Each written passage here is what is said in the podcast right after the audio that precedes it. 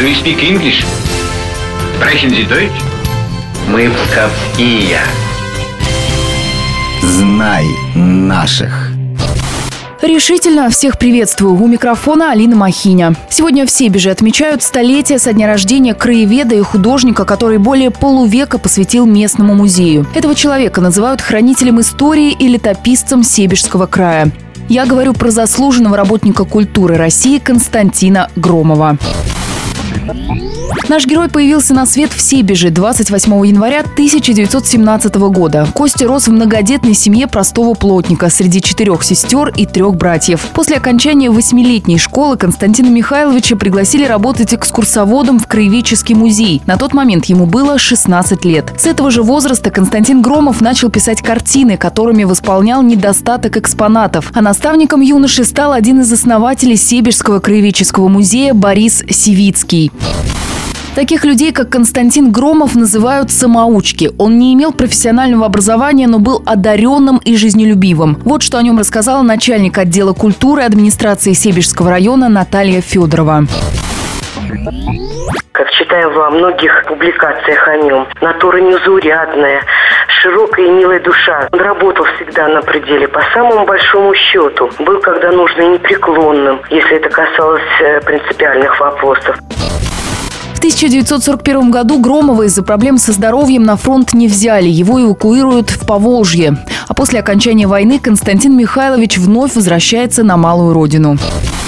В Себеже было над чем трудиться. Краеведческий музей оказался практически полностью уничтожен. Громов вместе с другими энтузиастами с нуля собирал экспонаты и ценные документы, изучая архивные материалы. В 1953 году Константин Михайлович становится директором Себежского краеведческого музея и руководит им более 30 лет. По словам Натальи Федоровой, этот период стал важной вехой в истории музея.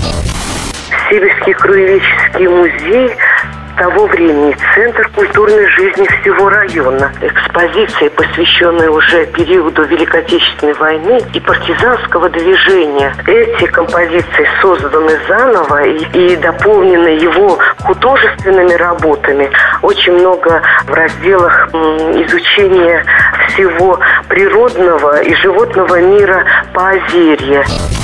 Благодаря неутомимому труду Константина Громова документальный фонд музея пополнился материалами об истории Себежского края с 15 века. Кроме того, удается расширить здание музея, где появляются новые отделы и картинная галерея. Восстановленный после войны Себежский музей получает статус межрайонного, а еще его признают одним из лучших на Псковщине.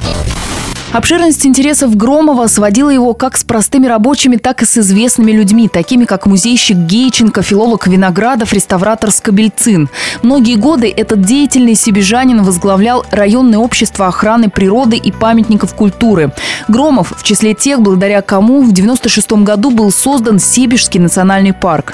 Любовь к делу и родному краю воплотились в его живописных работах. Громов воспевает красоту природы и мирный труд. Его холсты называют огненными. На них преобладают любимые цвета художника – красный, зеленый и оранжево-золотистый. Более 80 полотен Громова в эти дни можно увидеть на выставке в Сибирском центре культуры.